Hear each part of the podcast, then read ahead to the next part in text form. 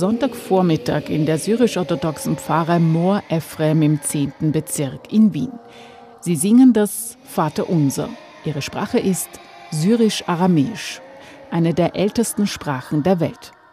Jesus von Nazareth hat einen Dialekt des Aramäischen gesprochen. Diese Sprache ist vom Aussterben bedroht.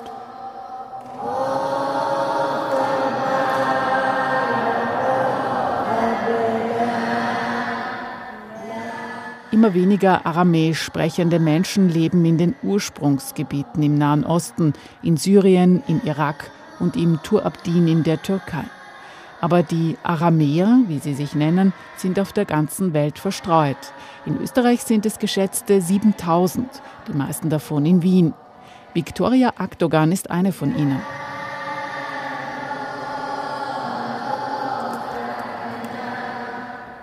Shlomo Psheno Bashamo Ed eh, Radio Stephansdom Klassik. Eh, Adjuma Ujomo Danemo Thojo und ich bin Viktoria Akdoanjo. Einen schönen Sonntag wünschen wir den Zuhörern von Radio Stephansdom Klassik. Heute ist Sonntag und wir haben heute Muttertag und wir wünschen allen Müttern einen wunderschönen Muttertag. Im Kinderchor ist heute auch Victorias 13-jährige Tochter dabei. Äh, ich heiße Larissa Aktogan. Das Vaterunser auf Aramäisch. Einmal fürs Radio, bitte. Kannst du es mal probieren, ja? Ja, Bashmai Busuriur Am Bishmayo Nakadashishmoch, Tithe Malkutho, Nevu Estebiono, Eikano de Bishmayo of Baro. Victoria Aktogan hat ihre Kinder mehrsprachig erzogen, wie viele hier in der Gemeinde. Also wir haben das so gemacht, wir haben uns das aufgeteilt und ich glaube, das ist im Sinne der Mehrsprachigkeit auch richtig äh, gegangen. Und zwar habe ich immer mit meinen Kindern äh, Deutsch gesprochen, äh, da ich damals im Ausland gelebt habe. Und mein Mann hat immer Aramäisch gesprochen. Äh, man muss natürlich dabei aufpassen, dass man nicht viel mixt, äh, sondern versucht im Satz in einer Sprache zu bleiben. Und dann muss man sich natürlich noch ausmachen, welche Familiensprache man verwendet als Familie zusammen. So, so kann es gut gehen. Allerdings, wenn die Kinder in den Kindergarten kommen, tritt das Aramäische in den Hintergrund. Es ist schwierig, weil natürlich das Aramäisch dann auf dem Niveau der Muttersprache bleibt, erhalten bleibt und es keine Bildungssprache in dem Sinn ist. Deutsch übernimmt dann die Rolle der Bildungssprache. Das heißt, die Kinder erleben ja im Kindergarten dann schon ein höheres Level der Sprache in Deutsch. Das ist dann schon ein Tick höher als wie die Muttersprache. Ja. Und in der Schule setzt sich das fort. Das wird dann natürlich ein äh, Stück abstrakter, ja, wenn wir jetzt an Mathematik denken zum Beispiel oder an Geografie, da kommen ja Wörter oder Biologie, ja, die wir so im Aramäischen im Alltag auch nicht verwenden. Drum ist das Level der Erstsprache, sprich jetzt Muttersprache Aramäisch bei uns und das der Bildungssprache Deutsch, das die Kinder erleben, natürlich, äh, das ist ein großer Unterschied. Warum ihr die aramäische Sprache wichtig ist? Wir sind verteilt in der ganzen Welt als Aramäer, also bis nach ähm, Amerika, Kanada. Europa sehr verteilt unser, unser Volk. Und das Einzige, was uns verbindet, wenn wir uns sehen und auch Verwandte der eigenen Familie leben im Ausland. Also das heißt, auch meine Verwandten leben nicht alle in Österreich. Es leben Menschen in Schweden, in ganz Europa verteilt. Das Einzige, was uns verbindet, ist die Sprache. Das heißt, wenn wir zusammenkommen als Familie, müssen wir schauen, dass wir uns irgendwie äh, in der Sprache zusammen treffen irgendwo. Und das geht nur über Aramäisch. Jetzt ist es so weit, dass die Jugend schon sehr oft auch auf Englisch switcht. Uns ist es wichtig, das müssen auch beide Eltern vertreten, dass man den Kindern das Aramäisch beibringt, weil die einzige Schule, die es gibt, ist äh, die Familie, ist zu Hause. Weil wir haben ja keine Institutionen an sich. Und das, was wir erleben in der, in der Kirche, ist eine liturgische Sprache. Das ist wieder ein anderes äh, Level der Sprache. Aber wir versuchen es zumindest auf dem Niveau der Muttersprache beizubehalten. Es gibt kein Land mit Nationalsprache Aramäisch. Wird die Sprache aussterben? Sie wird ärmer werden, sie wird kleiner werden, aber ich hoffe nicht, dass sie aussterben wird. Momentan, glaube ich, ist das Wissen und das Bewusstsein sehr stark, dass, dass wenn wir als Volk nicht gemeinsam an einem Strang ziehen, das heißt, wenn die Eltern selber äh, nicht mit den Kindern sprechen, die Sprache verloren und verarmt wird, sehr hoch. Und es gibt Anstrengungen hierzu, dass, ähm, dass dies nicht passiert. Wie erfolgreich wir sein werden, wird uns die Zeit zeigen, aber ich denke mir, allein schon das Bewusstsein wird einiges verhindern.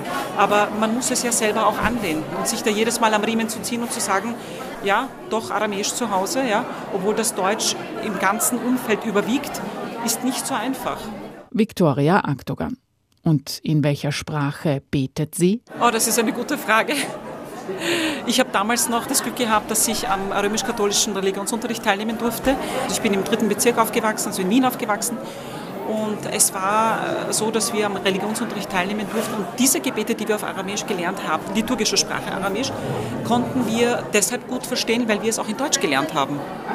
Und das hat mir vieles erleichtert. Und ich bete in Aramäisch, ich bete manchmal in Deutsch. Es ist beides da. Schlomo, ich bin Katrinio. Ich شلومو اسمي كاترينيو مشغلونو وليشونو سريويو تمشيحو قطعونو Almaniste, ألمانيستي وسويدي Ohaneben. Auf Deutsch heißt das, ähm, hallo, mein Name ist Katrin. Ich spreche die Sprache äh, Aramäisch, das ist Jesu-Sprache. Und ich kann auch noch zusätzlich die Sprachen Deutsch, ähm, Aramäisch und ähm, Schwedisch. Glauben Sie, wird die Sprache aussterben? Ich hoffe nicht. Also es hängt natürlich immer von den Menschen ab, ja, also von den Erwachsenen, ob sie es natürlich weitergeben an den Kindern. Mir ist es ganz wichtig, dass ich das gelernt habe. Ich finde es super und ich werde es definitiv weitergeben, weil wenn man das natürlich nicht weitergibt, dann stirbt es irgendwie aus. Die Wurzeln bleiben, aber die Muttersprache wird natürlich dann irgendwann mal erlöscht sein. Die Sprache Jesu mitten in Wien. Das ist von großer Bedeutung für das ganze Christentum und seine Theologie, so die Einschätzung des Ostkirchenexperten Dietmar Winkler. Das ist sicher ein, ein wichtiger Punkt, dass wir Kirchen haben, Kirchen der syrischen Tradition, die von sich zu Recht sagen, sie sprechen die Sprache Jesu. Sie sagen das so zurecht, wie wir auch sagen, wir sprechen die Sprache Karl des Großen, das muss man schon auch sich auch so sagen, nicht? Aber das Aramäische gehört mit dem Griechischen und mit dem Chinesischen zu den ältesten noch gesprochenen Sprachen der Menschheit. Das muss uns schon bewusst sein und dass wir das auch äh, nicht verlieren dürfen. Auch wenn wir heute neuaramäische äh, Sprache sprechen oder neuaramäische Dialekte. Ein, ein, ein Mensch aus Hannover spricht genauso Deutsch wie ein Mensch aus Kärnten. Wenn er den deutschen Text aber liest, den er vor sich hat, auch wenn es ein standarddeutscher Text ist, wird er unterschiedlich klingen. So muss man sich das bei den jeweiligen aramäischen Dialekten eben auch vorstellen. Dietmar Winkler. Er ist Professor für Patristik und Kirchengeschichte an der Universität Salzburg. Die alte Sprache bewahre eine alte Kultur, eine Art zu denken und die Welt zu sehen. Wir müssen uns auch im Klaren sein, dass wir in der Theologie verschiedene kulturelle Transformationen haben.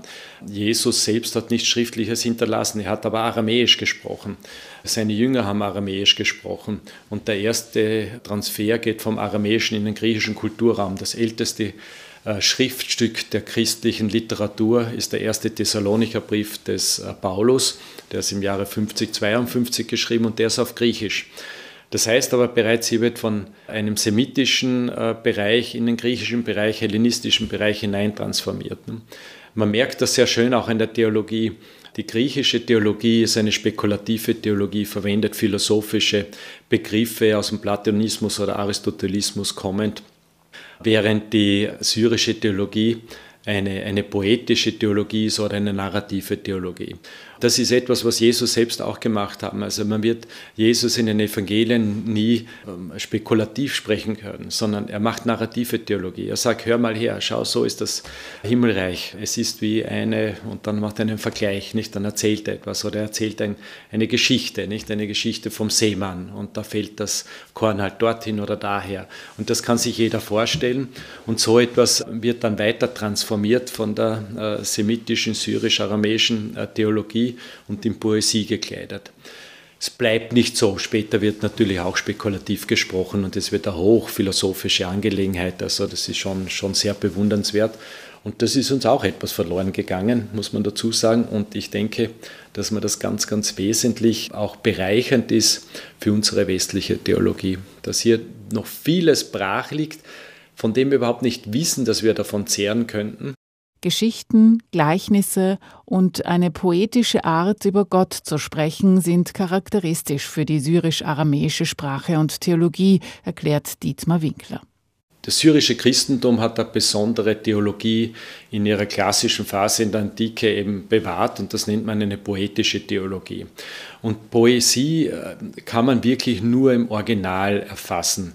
Ich gebe Ihnen ein Beispiel. Ich bewundere immer wieder, wie die Gebrüder Schlegel den Shakespeare ins Deutsche übersetzt hat. Aber wir müssen uns schon klar sein, wenn wir ins Theater gehen und Shakespeare hören, dass wir nicht den Originalen hören. Mir ist das bewusst worden zum ersten Mal, wie ich in meinen amerikanischen Arbeitsaufenthalten äh, Faust auf Englisch gehört habe. Das kommt natürlich absurd vor, aber wir, für uns ist selbstverständlich, dass wir Shakespeare auf Deutsch hören. Aber die Poesie der Sprache zu haben, zu übersetzen, die Rhythmik, äh, die Wortspiele, die Bildersprache, die Symbolik, die erfasst man wirklich erst im Original nicht. Und da ist halt ein Minimum an Sprache notwendig. Und die Muttersprachler könnten das ganz einfach erlernen. Nicht? Die, die, die, hätten das einfach. Für uns als Westler ist das schwierig zu erlernen. Es weiß ja jeder, der in der Schule Latein gehabt hat, dass das mühselig ist. Aber äh, viele von uns sind bereits in ihren Familien gemischt sprachlich, äh, wo man auf Englisch, Französisch oder vielleicht durch Zuwanderer Deutsch und Kroatisch oder Deutsch und Bosnisch hat. Die Kinder lernen diese Sprachen völlig einfach und können damit dann auch hantieren.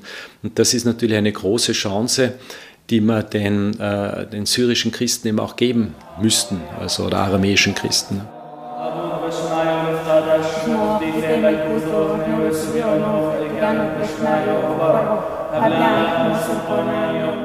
Solche Wörter wie Abund Beshmayo, Vater unser, oder wörtlich übersetzt, unser Vater im Himmel, das ist das Wort mit ähnlicher solcher Aussprache hat Jesus selber in den Mund genommen. Das ist Aho Shemonkasho, geboren im Tur Abdin in der Türkei, aufgewachsen in Deutschland. Er hat in Oxford studiert und ist jetzt Professor für Geschichte und Theologie des syrischen Christentums. Abun von Aba, Abo und die Endung Un, also unser Vater. Und dann de Bashmayo, das ist eine Genitivverbindung, der im Himmel ist. Also Vater unser, der im Himmel ist. Weil in damaligen Syrischen, da hat man wenig Adjektive verwendet. Die adjektive, richtige Verwendung von Adjektive kommt später. Das Aramäische ist voller Bildworte und Metaphern.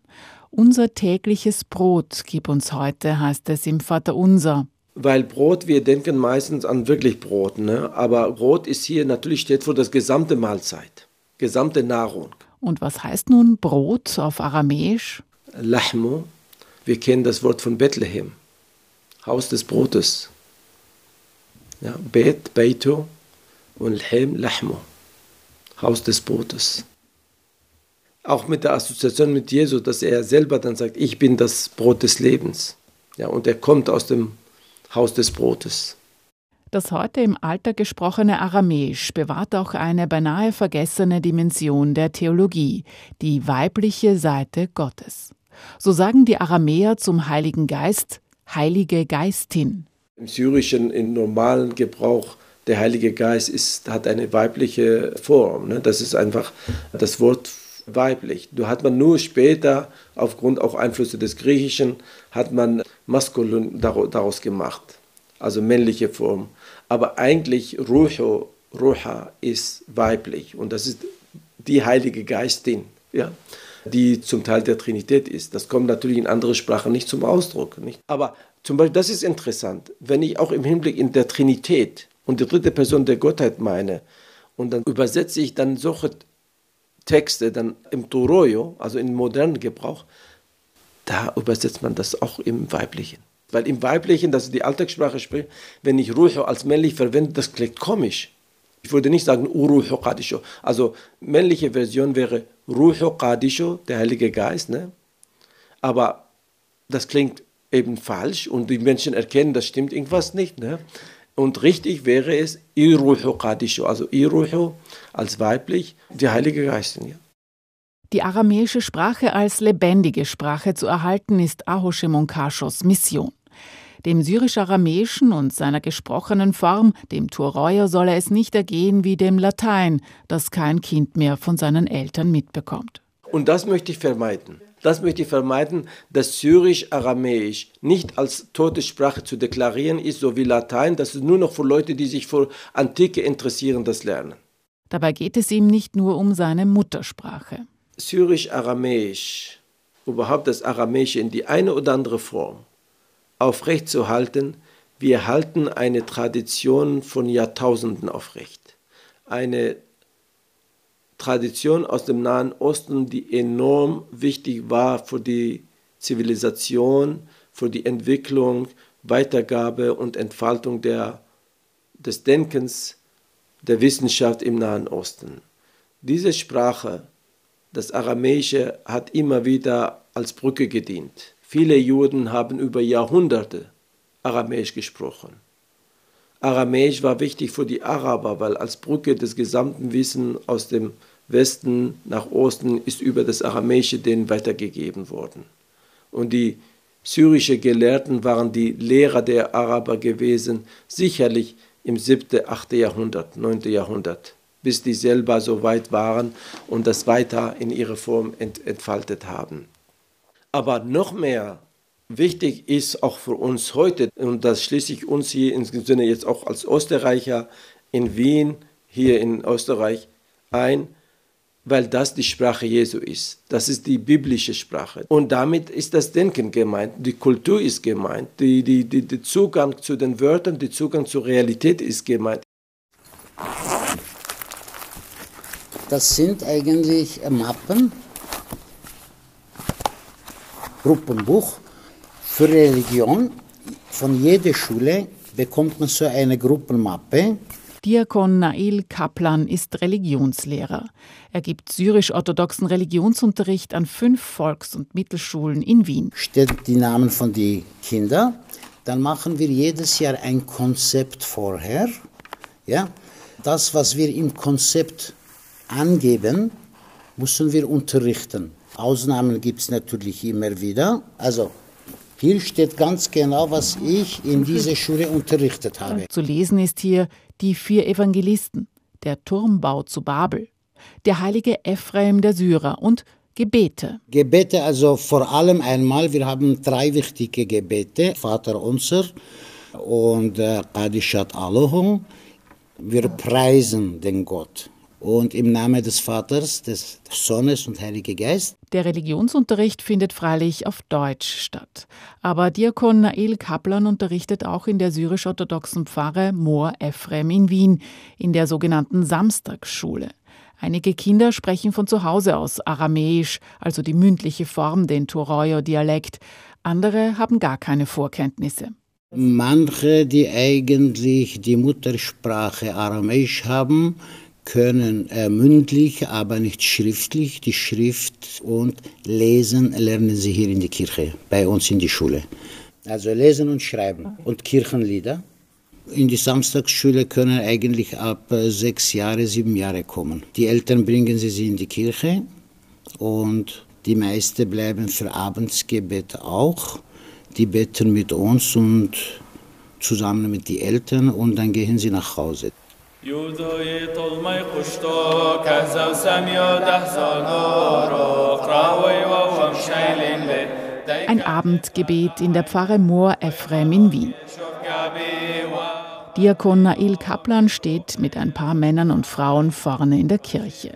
Sie stehen rund um ein Pult. Das Gebetbuch ist aufgeschlagen. Verschnörkelte Schriftzüge sind erkennbar, die auf den ersten Blick wie arabisch aussehen, aber es ist aramäisch. Gelesen wird von rechts nach links.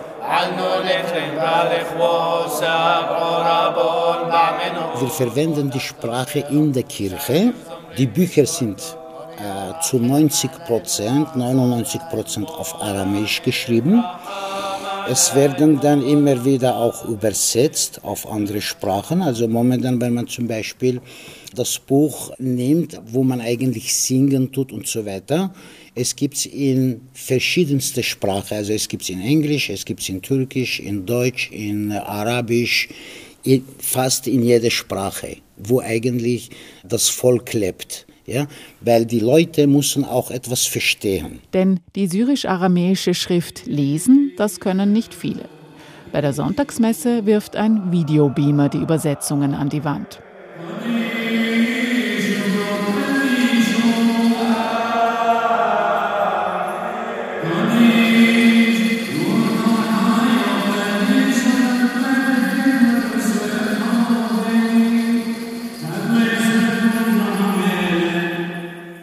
Diakon Nael Kaplan ist Jahrgang 1956.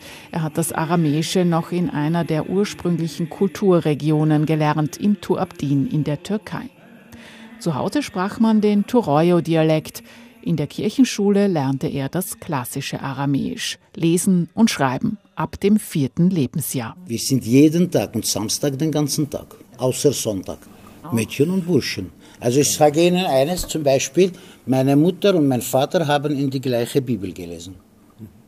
Damals war mein Großvater Priester im Dorf und Lehrer. Später studierte er mehrere Jahre im Libanon in einem Priesterseminar. Es war kein Studium, das ist ein Priesterseminar in Libanon in Atschane.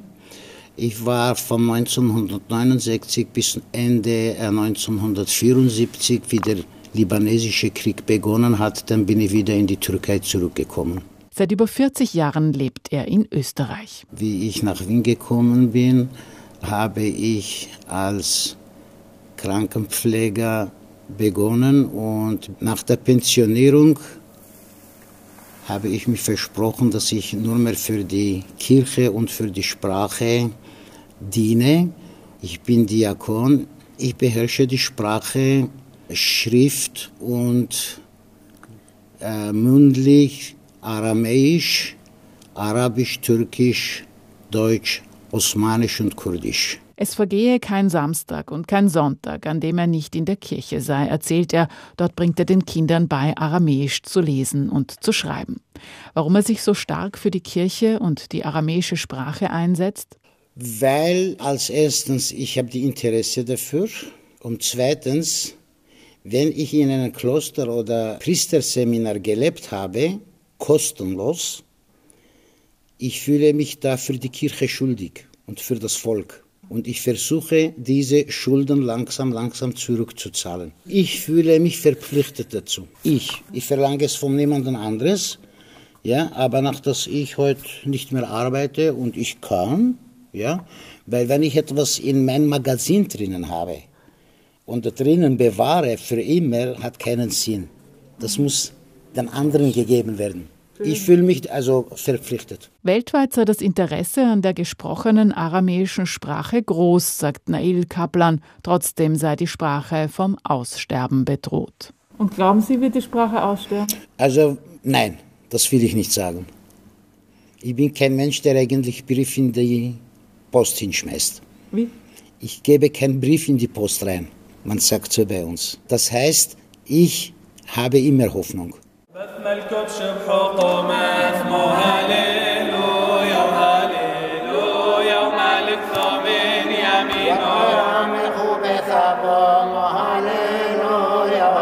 Die Sprache des Jesus von Nazareth.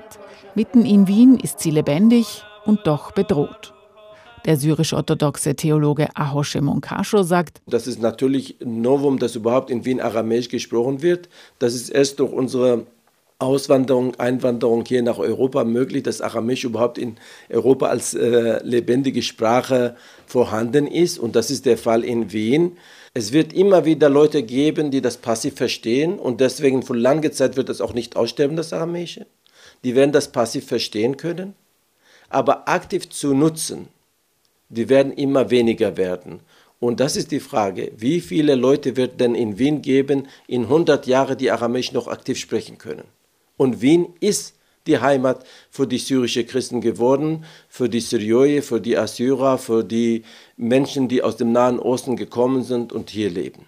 Ahoshe Monkasho hat in Salzburg einen Universitätslehrgang für syrische Theologie entwickelt. Ob er im kommenden Semester starten kann, ist unklar. Die Finanzierung ist noch nicht gesichert.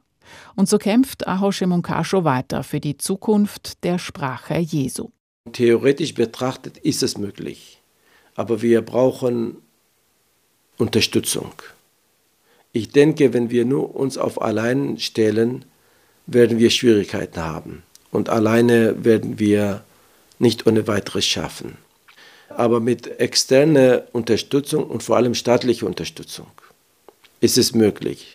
Und auch für den Ostkirchenexperten Dietmar Winkler ist die Zukunft der syrisch-aramäischen Sprache von externer Unterstützung abhängig. Also ich bin nicht der Meinung, dass die Sprache ausstirbt. Es kann sein, dass sie im Nahen Osten zu Ende gehen wird, aber durch die Diaspora-Situation wird sie äh, lebendig bleiben. Es gibt auch größere Forschungsprojekte. Kürzlich ist ein Forschungsprojekt des European Research Councils durchgeführt worden und die haben auch ein Lehrbuch erarbeitet, gemeinsam mit Schweden, Franzosen, wo größere Gemeinden in Europa eben vorhanden sind. Ein Lehrbuch für modernes Syrisch und da geht es um das Neuaramäische. Und wenn man jetzt diese Bemühungen um eine Sprachbelebung und der Sprachlehre eben auch sieht mit einem modernen Lehrbuch im Rahmen dieses ERC-Projekts, glaube ich durchaus, dass sich das auch weiterentwickeln kann, wenn es auch gefährdet ist, das ist gar keine Frage. Aber man kann jetzt einen negativen Blick drauf werfen und sagen, ja, äh, wir haben eine schwierige Situation im Nahen Osten und im Nahen Osten wird insgesamt die Wiege des Christentums immer leerer und leerer aufgrund der schwierigen politischen Situation. In der Diaspora sind diese Christinnen und Christen in neuen sprachlichen und kulturellen Umfeldern. Dadurch ist die Sprache zweifellos gefährdet. Auf der anderen Seite gibt es auch wieder Bestrebungen von den einzelnen Gemeinden, die Sprache auch durchaus zu erhalten. Aber dafür bedarf es Anstrengungen, dafür bedarf es universitärer Verankerungen. Dafür bedarf es Möglichkeiten, zum Beispiel an kirchlich-pädagogischen Hochschulen auszubilden oder die Anerkennung der Sprache auch für den Schulunterricht, so wie es zum Beispiel in Schweden schon länger der Fall ist, damit man den Menschen die Möglichkeit gibt, muttersprachlichen Unterricht eben auch zu haben. Anders wird die Sprache nicht erhalten bleiben.